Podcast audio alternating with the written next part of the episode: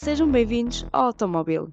No último episódio do Autocuriosidades, relatámos factos sobre o Grande Prémio da Áustria e falámos sobre o circuito de Spielberg. Para além disso, ainda destacámos o Grande Prémio da Áustria de 2002. Eu sou a Angelina Barreiro e continuamos em solo europeu para o Grande Prémio de França.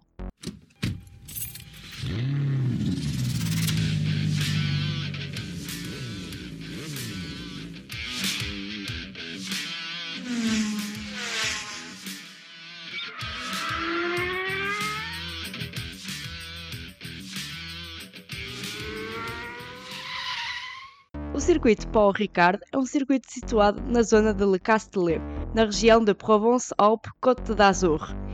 Este circuito é também conhecido por ser o circuito de Le Castellet.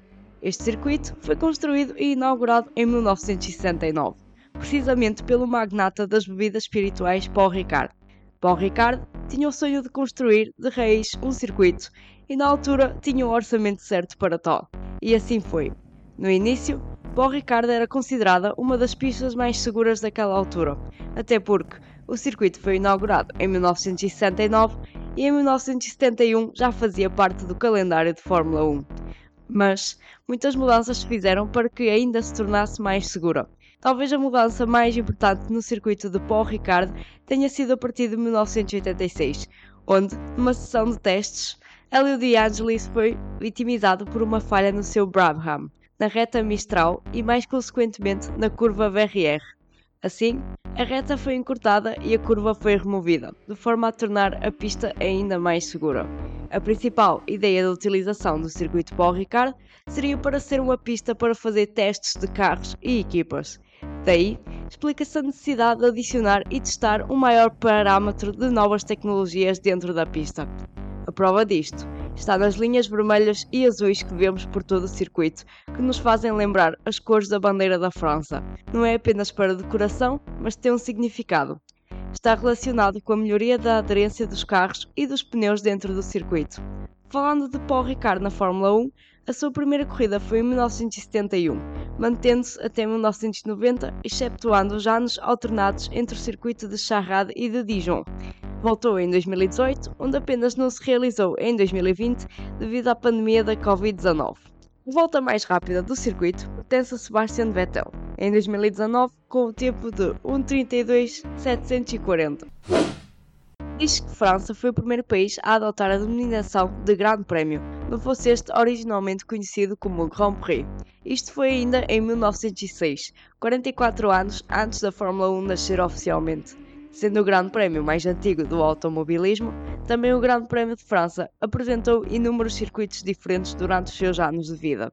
Assim, no que concerne oficialmente, a partir de 1950, os circuitos de Rennes, Rouen-le-Essard, Charade, Le Mans, Paul Ricard, Dijon e Magny-Cours foram os circuitos escolhidos para acompanharem as competições oficiais da Fórmula 1. Poucas falhas podem contar que o Grande Prémio de França teve no calendário durante os anos oficiais, mas a verdade é que, entre 2009 a 2017, foi a maior paragem que este evento teve. Voltou, como já falado, em 2018, no circuito de Paul Ricard. Apenas dois franceses venceram oficialmente o Grande Prémio de França. Alain Prost e René Arnoux fazem parte destas estatísticas.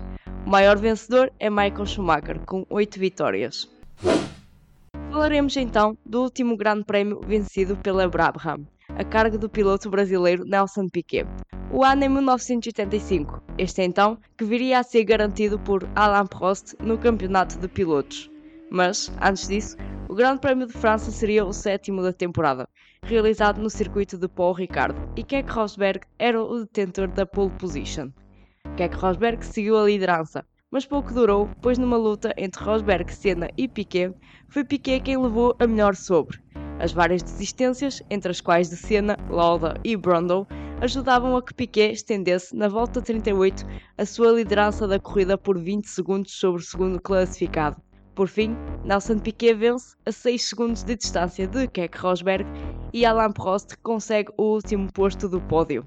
Foi a última corrida na versão mais longa de Paul Ricard. Este foi o episódio do Autocuriosidades relacionado com o Grande Prémio da França. Se ainda não ouviram os últimos episódios, podem ouvir nas plataformas habituais. Se gostaram, interajam connosco no Twitter Automobil321 ou no Instagram Automobil 321.